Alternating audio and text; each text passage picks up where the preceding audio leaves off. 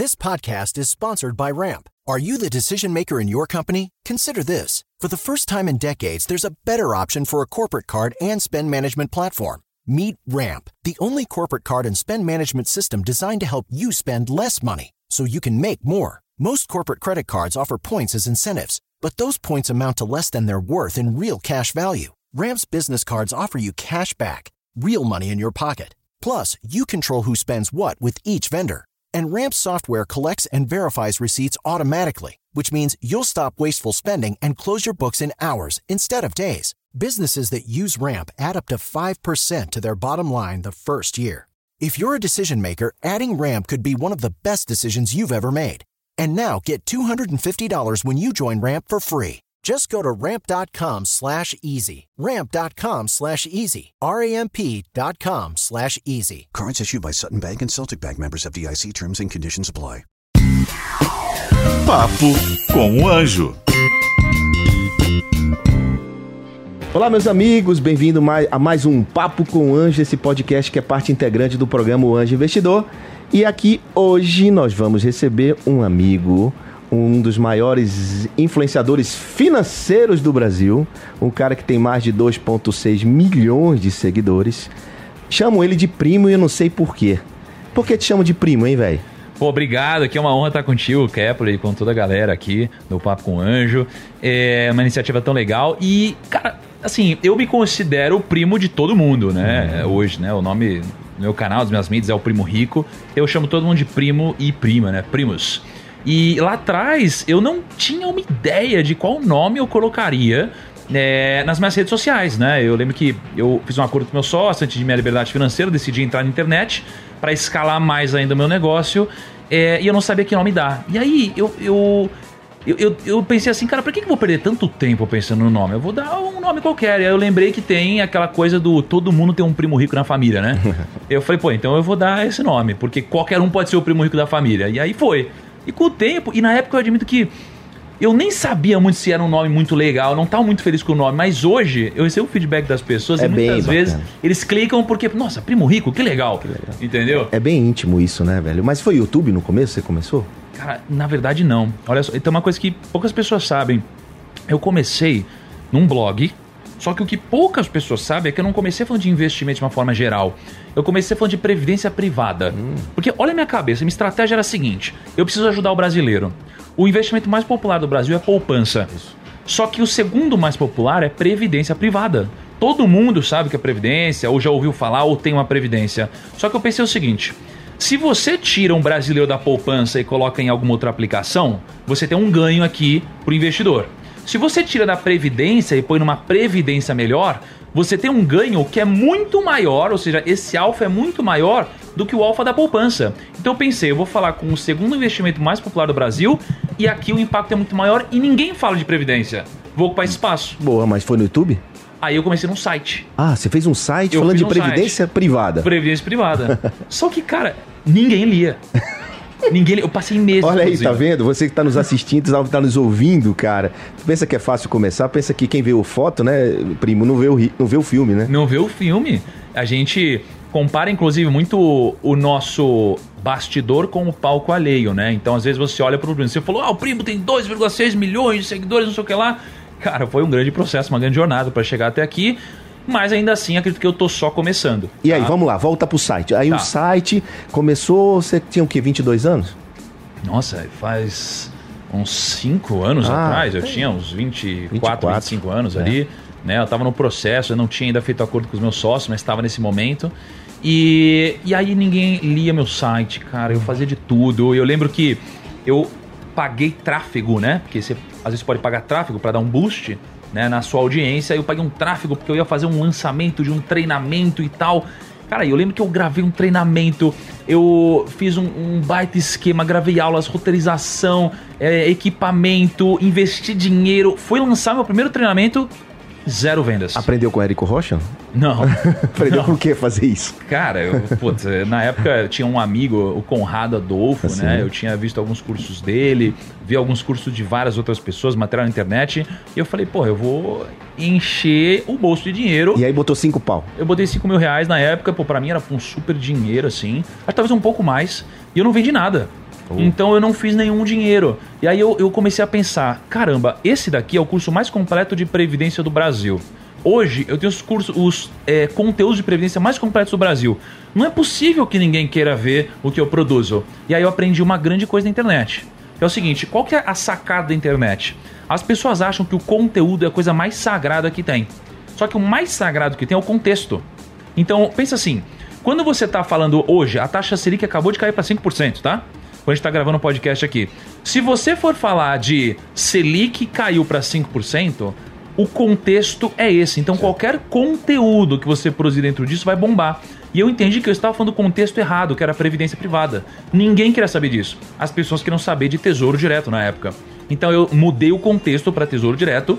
Então o contexto ele te traz o tráfego, ele te traz a audiência. Só que o conteúdo é o que fideliza essas pessoas para que elas confiem em você e continuem te acompanhando depois. Então quando eu dei esse shift, aí eu comecei a ter mais resultado. Entendi. Né? E eu lembro que o momento, muitas pessoas perguntam, quando você descobriu que você estava tendo resultado? Foi quando eu fiz uma live sobre Tesouro Direto. Eu dormi. Mas depois... isso live já no Instagram? No YouTube. Aí foi no YouTube, ah, né? Tá. Eu, não, eu, não, tinha 100 inscritos. Você tinha, você tinha já ido pro. Você já estava no YouTube, né? Você saiu do site. Foi pro YouTube, então essa live foi lá. Exatamente. Eu continuei produzindo no site e aí eu comecei no YouTube. E aí, o que, que eu pensava? Cara, as pessoas não gostam de olhar só site, elas querem ver vídeo também, né? Tem aquelas estatísticas de que no futuro as pessoas só vão ver vídeo, não vão ler texto e artigo. E aí eu decidi fazer uma live sobre Tesouro Direto. E eu dormi acordei e eu falei: Meu Deus, eu estou bombando. Uhum. Eu tinha 112 visualizações. Olha só, eu acordei com 112 visualizações e eu falei: Meu Deus, eu bombei. E aqui eu tive muito gasto para continuar. E aí eu fui aprendendo e aprimorando ali atrás, né? Mas começou dali. Foi quando eu, eu percebi que eu estava crescendo. 112 visualizações. Cara, mas aí você fez o site, mas antes do site eu soube que você foi garçom, cara. Como é que é, foi isso, velho? Muito louco, porque eu, quando era novo, eu era aquela pessoa que gostava muito de filme de mercado financeiro. E eu, eu, tinha um grande sonho, eu tinha um sonho de ficar rico, né? Não sei se e tô ouvindo a gente já teve esse sonho, né? Todos nós. E, e eu queria ficar rico. E, e, e, aliás, acho que não tem nada de errado nisso, não, tá? Não, tem nada de errado. E aí, o, o, errado, eu acho, é você querer o sucesso e a riqueza alheia, né? Alheia. Mas a sua própria não, muito pelo contrário. E o errado é você ter inveja, e eu percebi o que é inveja no Brasil. Inveja não é você querer ter o que o outro tem. Inveja no Brasil é você querer que o outro não tenha o que você não tem. Uhum. Isso é um absurdo. Mas aí na minha época lá eu queria ficar rico, eu fiz 18 anos, eu tive um grande privilégio. Eu sei que a maioria dos brasileiros não tem isso. Quando eu fiz 18 anos de idade, meus pais me deram 5 mil reais. Uhum. Foi um baita presente. Foi esse dinheiro que você investiu no site? Não. Não, não, aí foi outro dinheiro. Já foi mesmo 5, mas é outra grana. É, exatamente. O site foi um pouquinho mais que 5 ali, eu só não lembro exatamente quanto foi. Mas quando eu fiz 18 anos, eu peguei 5 mil e eu fui investir em bolsa de valores, porque todos os filmes que você vê de mercado financeiro, as pessoas investem em bolsa de valores e elas sempre ficam ricas, né? E aí eu achei que ia ficar rico também, porque eu não tinha muito parâmetro. Então eu achava que 5 mil iriam virar um milhão de dólares, não sei. E aí eu fui investir na bolsa e o que os meus pais demoraram 18 anos para juntar, eu demorei uma semana para perder. Eu quebrei na bolsa de valores, né? Só que acho que quando a gente erra e quando a gente fracassa, não necessariamente a gente se torna um fracassado, né? E quando a gente erra, a gente tem sempre duas opções. Ou a gente aprende alguma coisa com isso e faz alguma coisa a respeito, ou a gente se vitimiza e terceiriza o, a culpa e fica culpa. chorando. E eu decidi estudar, comecei a estudar sobre bolsa, mercado financeiro, e aí eu me apaixonei pelo mercado. Você, você, você, você se acha assim, você identificou que você é um professor, você tem didática, você percebeu isso na hora que começou a estudar? Você uhum. começou a ensinar também, né? Cara, sim, porque é, nessa minha jornada, né, assim, eu, eu, decidi, eu me apaixonei pro mercado, decidi que eu queria estudar no mercado, é, trabalhar no mercado financeiro. Não foi fácil, ninguém quis que eu trabalhasse no mercado financeiro, ninguém me aceitou numa entrevista de emprego.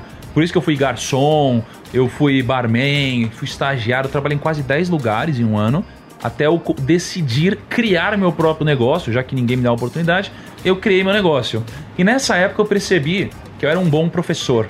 Porque o mercado de investimentos no Brasil, e eu era um assessor de investimentos, ele é um mercado em que você não briga por ver quem é o melhor, você briga por ver quem é o melhor educador.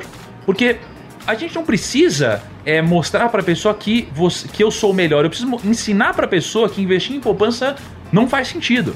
Então, o meu processo de assessorar os investidores era um processo educacional. Então, toda reunião que eu fazia, eu ensinava as pessoas sobre como investir, como investir na poupança não é um bom negócio. E eu fiz isso tantas vezes, que é porque Depois de sete anos, eu tinha um escritório, tinha quase 50 pessoas no meu time e eu tinha mais de 5 mil clientes.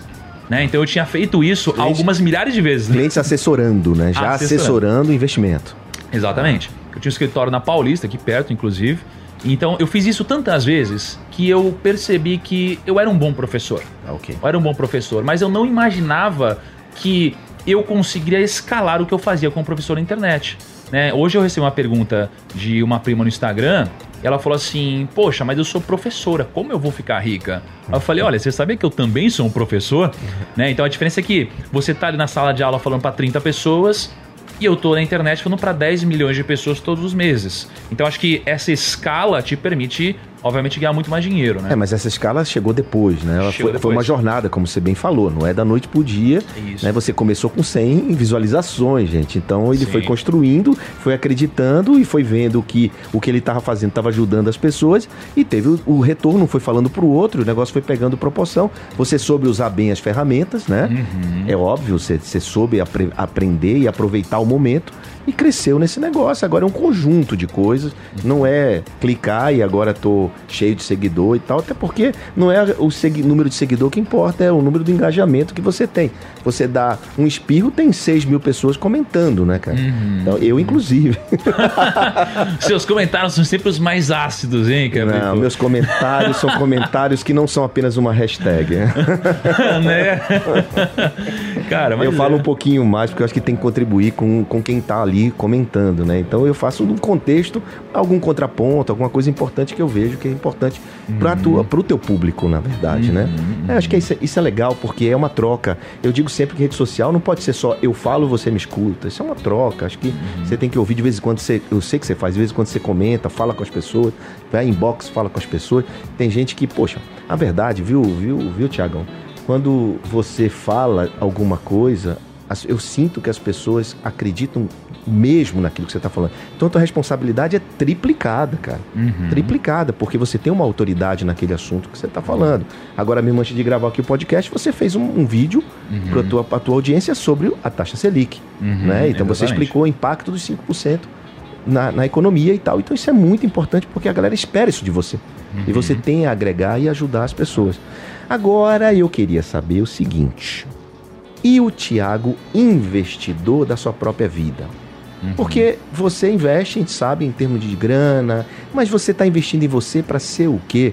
Como é que você se vê daqui a 10 anos? Onde é que você quer estar? O que, é que você quer fazer? Como é que, que é o Tiago daqui a 10 anos? Porque você já tem, com 29 anos de idade, o que eu tenho com 50. ah, tá então- bom, Cabrito. então, sim, eu Quer demorei. enganar aqui, hein, cara? E aí? Não, mas eu acho que só um passo atrás, só antes de entrar nesse ponto, que você falou sobre autoridade, né? E essa autoridade, acho que ela não vem só do fato de eu ser uma pessoa boazinha, por exemplo, né? Ou demonstrar que eu tenho conhecimento. Eu acho que eu criei um, eu tenho um processo de criação de autoridade, né?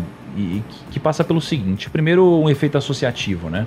Então, eu acho que se você aparecer com pessoas que são referência nos segmentos delas, você acaba absorvendo um pouco dessa autoridade. E eu costumo trafegar bem, né, em alguns meios. E além disso, eu acredito muito no conceito do skin the game, da pele em risco, né? Então, por que eu tenho tanta autoridade? Porque eu pego meu dinheiro, eu invisto meu dinheiro publicamente, as pessoas veem o meu resultado.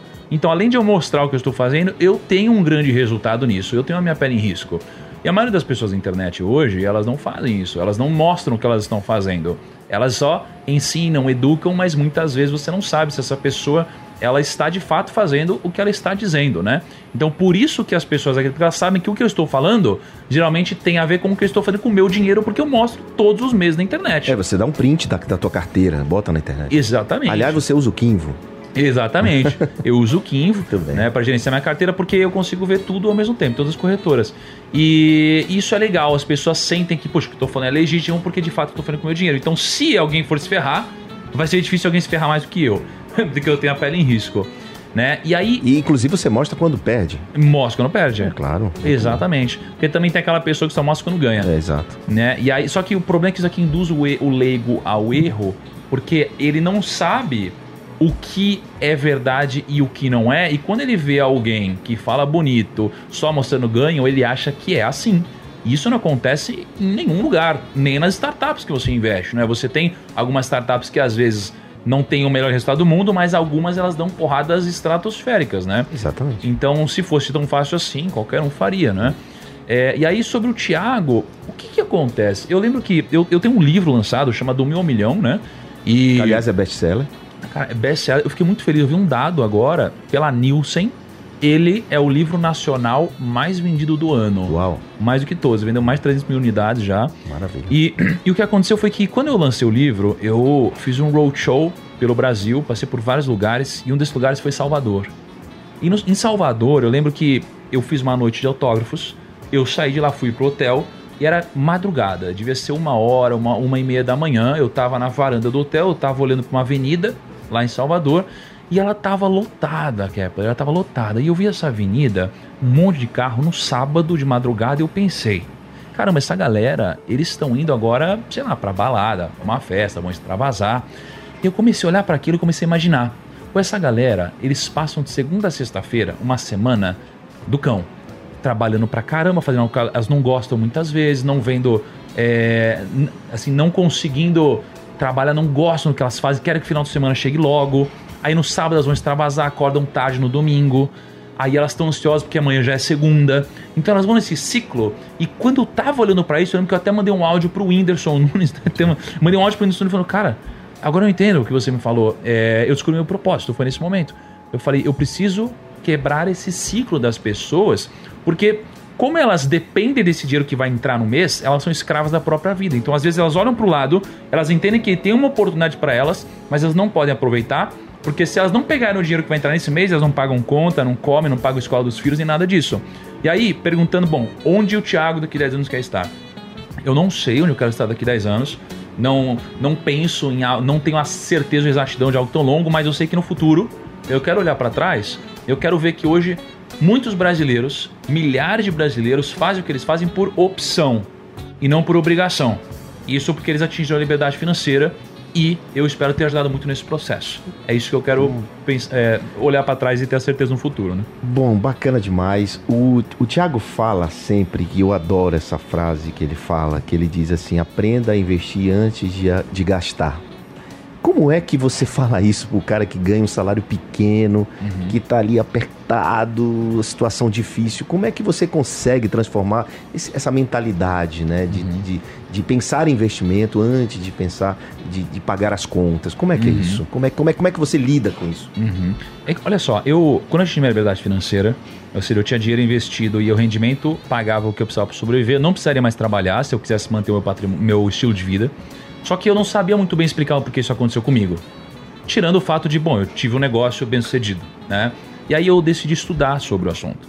É, eu descobri que 1% da população no Brasil se aposenta com a mesma qualidade de vida. E aí o que, que eu fiz? Eu peguei um dinheiro do meu bolso, quase um milhão de reais, e eu investi em pesquisa. Então eu viajei o mundo, né? Eu fui para os Estados Unidos, eu conversei com bilionários, conversei com empresários, CEOs, gente de Harvard, de Stanford, vencedor de prêmio Nobel, medalhista olímpico. Fui para o México, falei com dormi uma semana na casa do CEO do Walmart, tentando entender como ele pensa, como ele toma uma decisão, etc. E o resumo de tudo isso é que todas as pessoas eram bem-sucedidas e elas tinham comportamentos em comum. E a soma desses comportamentos é o que, na minha concepção, dava para elas esse sucesso ou essa liberdade financeira. Então eu trouxe para nossa realidade. E o sucesso financeiro de uma pessoa depende de três pilares que ela precisa trabalhar: gastar bem, investir melhor e ganhar mais. Então, se a pessoa ela é muito boa em gastar bem, ou seja, ela gerencia muito bem as finanças pessoais dela, do que, que adianta ela gerenciar muito bem se ela ganhar muito pouco? E não, não dá, porque é uma questão de necessidade. Tem gente que hoje não consegue sobreviver praticamente. Então não adianta nada você ser muito bom nisso se você não ganhar mais dinheiro. Se você souber investir muito bem, mas você não conseguir gerenciar seus gastos, não vai sobrar nada. Então não vai adiantar você ser muito bom investir se você não tiver dinheiro. Então você precisa trabalhar esses três pilares. E o que eu percebi é, as pessoas elas aumentam a renda delas e aumentam os gastos também. E aí todo mundo pergunta qual é a fórmula mágica? E eu sempre digo, não tem. Mas se existisse, seria essa. Que é o seguinte: o segredo não é você deixar para investir o que sobra depois de gastar. É você deixar para gastar o que sobra depois de investir. Então, entre o nosso dinheiro, a gente sempre consegue pagar uma conta de luz, uma conta de telefone, não sei o que lá. Mas a gente nunca consegue pagar a conta da nossa liberdade financeira, e que talvez seja mais importante em algum momento né? Então, o que acontece é que se a gente não aprender a investir, a gente não vai conseguir ter liberdade financeira em nenhum momento. E o grande erro aqui está em antecipar os seus sonhos. As pessoas elas sempre antecipam os sonhos delas, elas não esperam para comprar algum grande bem e elas passam a vida trabalhando para pagar esse bem. Então, elas trabalham pelo dinheiro, não é o dinheiro que trabalha por elas. E né? aí isso impacta também no padrão de vida, né? Porque muitas vezes você está num padrão e você não quer baixar aquele padrão quando você está numa outra situação.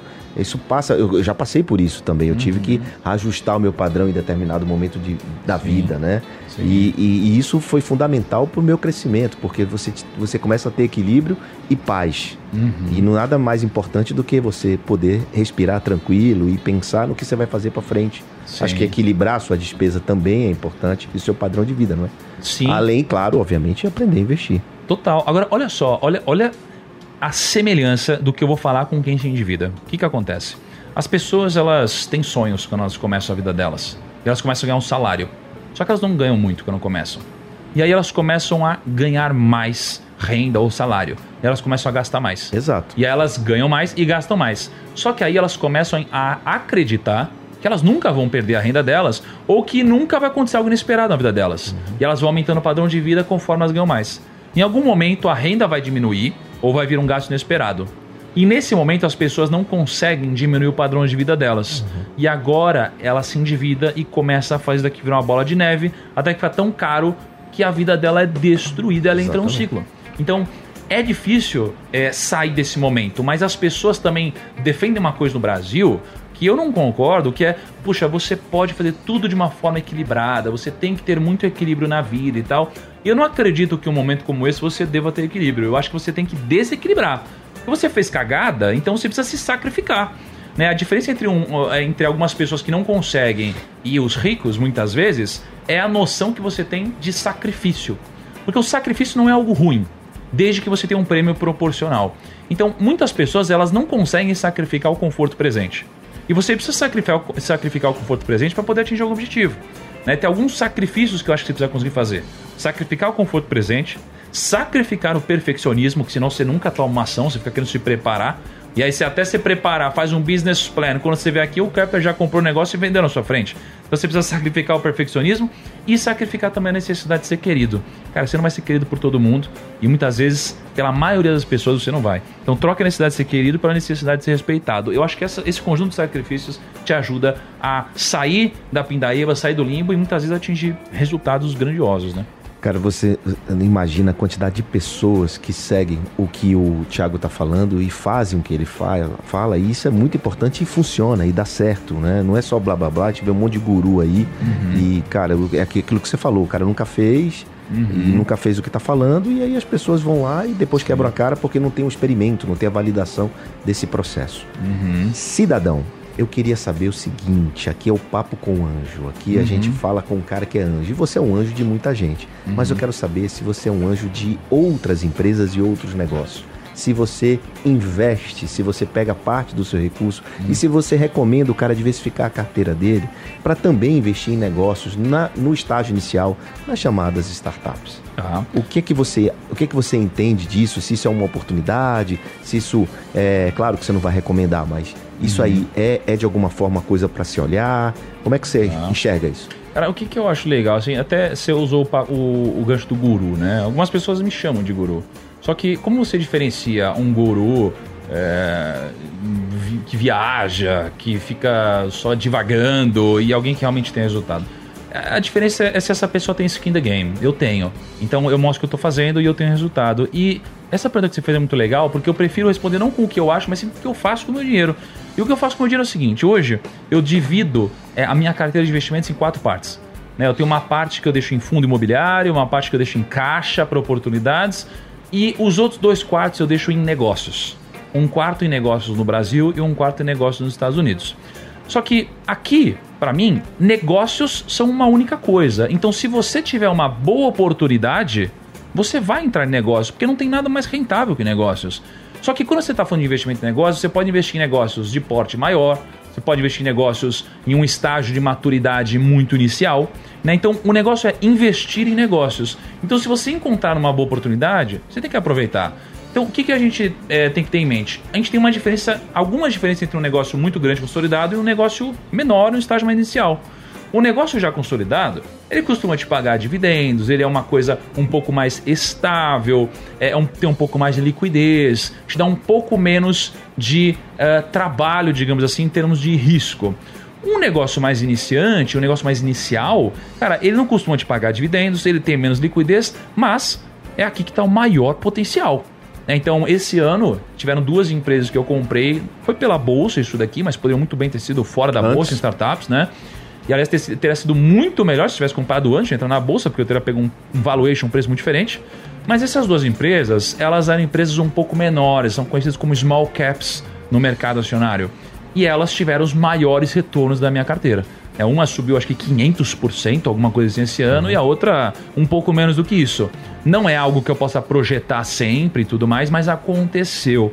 Né? Então, por quê? Porque são negócios muito pequenos. É difícil imaginar que a Apple ela vai multiplicar por 5 né, em um ano. É. Uma empresa de um trilhão, entendeu? Ela então, já multiplicou, né? já multiplicou. Por isso que quanto mais inicial é o, o momento da companhia, maior o upside que você tem, porque existe mais espaço no mercado para ocupar. Mas, obviamente, você precisa fazer uma avaliação correta para que essa empresa seja a empresa certa no lugar certo e não a empresa errada no lugar certo, né? É, e você também, é, eu, eu acompanho muito o que você faz com as startups, com essas empresas no, no estágio inicial. Você tem aquela história também do skin in the game. Você entra para apoiar a startup, você Sim. entra para dar mentoria, para pegar na mão, para sofrer junto, para comemorar junto, para emprestar um pouco a tua credibilidade e, e a tua mentoria, né? E, aliás, você fez isso brilhantemente no programa Anjo Investidor. Durante alguns episódios, você realmente é, ensinou e ajudou e apoiou e fez perguntas é, incríveis para eles e o, e o público que está nos, que tá nos ouvindo vai poder ver isso no programa Anjo Investidor. No episódio número 2, você, por exemplo, ajudou a Casa e Café, né? que é uma, uma Muito startup legal. que ajuda as famílias a resolver o seu problema de ter é, domésticas e, e, enfim, cozinheira, limpa, limpeza, etc. E você foi lá e deu orientação muito, muito, muito pertinente. E todo mundo vai ver, não é isso? Não foi? Exatamente. E o mais bacana é que você no final diz assim: olha, eu, eu vou investir com você. é isso aí, pô. Onde você for, eu, sou seu sócio, cara. Porque você, onde o seu dinheiro tiver, o meu vai ser muito bem acompanhado aqui. Eu digo, eu digo sempre, né, cara, que se a gente entrar agora e acertar, se eu for acertar agora, essas empresas podem ser gigantes lá na frente, a gente vai multiplicar o nosso investimento. Agora, você que está nos ouvindo, eh, não pode deixar todas as suas, suas fichas e botar nisso. Você tem que realmente fazer uma carteira, diversificar, acompanhar a carteira aí do Negro e, e- e- distribuir o seu dinheiro, o seu recurso. Não pode pegar tudo e botar ali, né? Eu conheço empresários que ah, tira o dinheiro da- de, uma, de uma renda fixa e vai jogar lá nas startups. Cara, cuidado, calma aí. Não é assim, a gente não está orientando isso, né? Exatamente. É, é uma oportunidade, mas você tem que realmente ter reserva para isso e saber o que está fazendo e saber que é longo prazo. Exatamente. Eu, eu gosto muito de pensar em, cara, não se expor ao risco da ruína. Sim. Então, é o risco- Adoro, adoro isso, o risco da ruína. É- Me explica aí para quem está nos ouvindo o risco da ruína. Eu adoro isso, hein? O risco da ruína é o seguinte: imagina que você é um cassino, por exemplo. Para você, matematicamente falando, se uma pessoa vier e ela jogar no cassino durante 100 dias, é pior do que 100 pessoas vindo no mesmo dia. Porque se uma única pessoa quebrar no 32 dia, ela nunca mais volta. Agora, 100 pessoas no mesmo dia, se quebrar algumas, tudo bem para você. Então, eu comecei a me preocupar com esse conceito a ponto de, por exemplo, eu adoro andar de moto, eu tenho carteira de moto, mas eu não ando. Porque uma vez eu caí, e aí eu pensei, caramba, eu posso da noite pro dia morrer. Então, como eu não dependo disso, eu não ando de moto porque eu me exponho ao risco da ruína. Apesar de gostar. Apesar de gostar. É, poxa, cinto no banco de trás. Eu já não usei cinto no banco de trás e hoje eu não, não deixo isso acontecer em nenhum momento, porque eu uso muito aplicativo, né? É, então eu não posso deixar de usar cinto no banco de trás, que isso daqui é risco da ruína. E colocar todo o seu dinheiro no único lugar também é. Você trabalhou a vida inteira, muitas vezes, para juntar o dinheiro, às vezes você, sua família depende dele, você coloca tudo em um único negócio. Se esse negócio tiver 1% de chance de quebrar, você não pode colocar 100% do seu capital lá. Porque se você tomar esse tipo de decisão várias vezes na sua vida, em algum momento você vai perder tudo que você tem e aí você não vai conseguir recuperar tudo tão rápido. Então, não se exponha ao risco da ruína e não coloque todo o seu dinheiro em um único negócio. E especialmente se você não tiver o fundo de emergência, né? Então sempre tenha pelo menos seis meses do seu custo mensal, investir numa renda fixa que você possa resgatar antes de pensar em negócios. Então você aconselha a reserva dele estar numa renda fixa, mais seguro, com liquidez. Exatamente. Muito bem. Rapaz, que aula, hein? A gente podia passar um tempão aqui, mas o podcast tem um limite. A gente hum. tem que é, encerrar. Oh, que ah, que pena, né? que pena, pô. Adoro bater papo contigo. Você é um também. jovem brilhante e todos nós gostamos. E queria que você deixasse uma mensagem aqui para tá, quem está nos ouvindo, para quem está nos assistindo, uhum. em relação ao papo com o anjo e, e, uma mensagem positiva aí, porque tem muita gente que está passando por dificuldade, viu, uhum. viu Tiago? Não só tem uhum. ouvintes estruturados nos ouvindo, não. Poxa, eu acho que assim, é, primeiro tem uma frase que eu gosto muito, que é o seguinte: muitas pessoas elas ouvem às vezes um papo como o nosso, ou veem outros conteúdos na internet, elas se sentem muito motivadas, né? Mas muitas vezes elas se sentem motivadas e não fazem nada. Então, o excesso de motivação não compensa a falta de ação, entende? Você precisa colocar a mão na massa. E é claro que é muito mais difícil para alguns do que outros. É claro que alguns têm mais defasagem familiar, educacional, de amor e tudo mais. Mas é possível, desde que você coloque sua mão na massa é, de forma prática e aprenda. Né? Então eu acho que não existe justificativa para você não estudar. Se você tiver 20 reais, você compra um livro. E com livro você consegue devorar a vida inteira de uma pessoa que se dedicou a estudar sobre determinado assunto. Só se você lê isso daqui. Um livro ele só é um custo se você não lê. Agora, por que, que as pessoas muitas vezes não conseguem atingir um sucesso um grande resultado? Porque elas, às vezes, elas estudam tanto e têm tanto conhecimento que elas se tornam obesas mentais. Do que adianta você ter só conhecimento se você não aplicar isso? Então, Exatamente. Então, o conhecimento sem aplicação na prática, ele também não tem valor. Você precisa juntar as duas coisas para você sair da inércia e atingir algum grande resultado. Uau! Tiago Nigro, arroba, arroba Tiago.nigro no Instagram. Ele às 5 da manhã faz umas lives incríveis com 50 mil pessoas. podcast Primo Rico, já, já fui duas vezes lá no podcast Primo Rico. adoro, adoro passar lá essa, aquele. Nós adoramos, principalmente quando você vai com seu filho lá e, e eu não preciso pensar. Vocês ficam brigando lá. Coisa mais legal de todas, cara. Qualquer dia leva, leva a família inteira lá, viu?